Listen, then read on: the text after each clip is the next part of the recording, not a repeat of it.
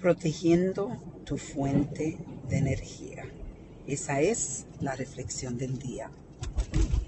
Yo estaba pensando cómo esta mañana, cuando estaba llevando a mi hija a la escuela, eh, tuve una conversación con ella de proteger nuestra energía.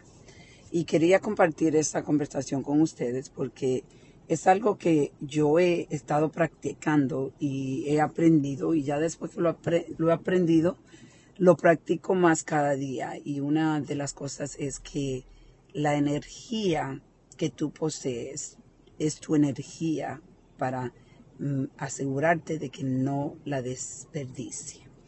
Mi hija me, cuenta que en, la, en el, cuando ella va a la escuela, en algunos de los, cuando está con los estudiantes, eh, algunos de los estudiantes en, las diferentes clases eh, eh, se ríen a veces de los comentarios que ella hace o, o, si ella se ríe. Es una forma de bullying, como, como eso lamentablemente es algo que existe.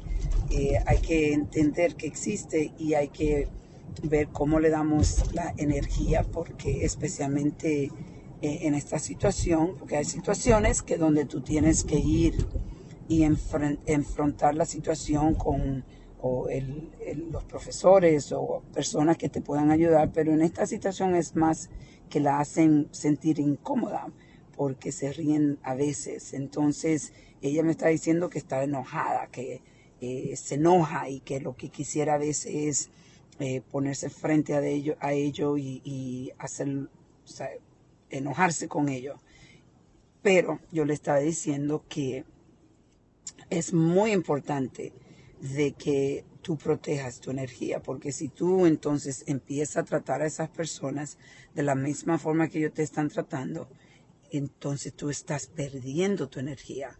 Por eso es tan importante eh, entender que cuando una persona está gritándote o cuando una persona está eh, haciendo cosas que, no eh, en realidad son eh, cosas, eh, en inglés dicen mean, bien como inhumano, uno debe de quitarse esas personas del lado, si puede, si no puede, ignorarla, porque la, cuando tú ignoras a estas personas, eventualmente se van a cansar.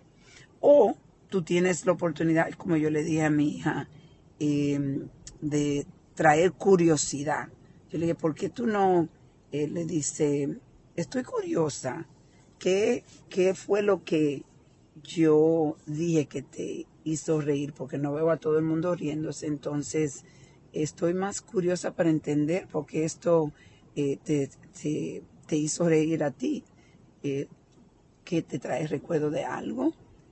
Y tratarlo de una forma curiosa. Eh, entonces, la persona o el muchacho eventualmente se va a cansar. Pero para todos nosotros que no estamos en la escuela, esto pasa mucho con las personas que nos rodean, muchas veces con tu esposo, tu esposa, eh, empiezan a tener estas conversaciones eh, y las conversaciones van donde es como una batalla de quién va a ser más, eh, quién va a traer eh, las palabras más fuertes.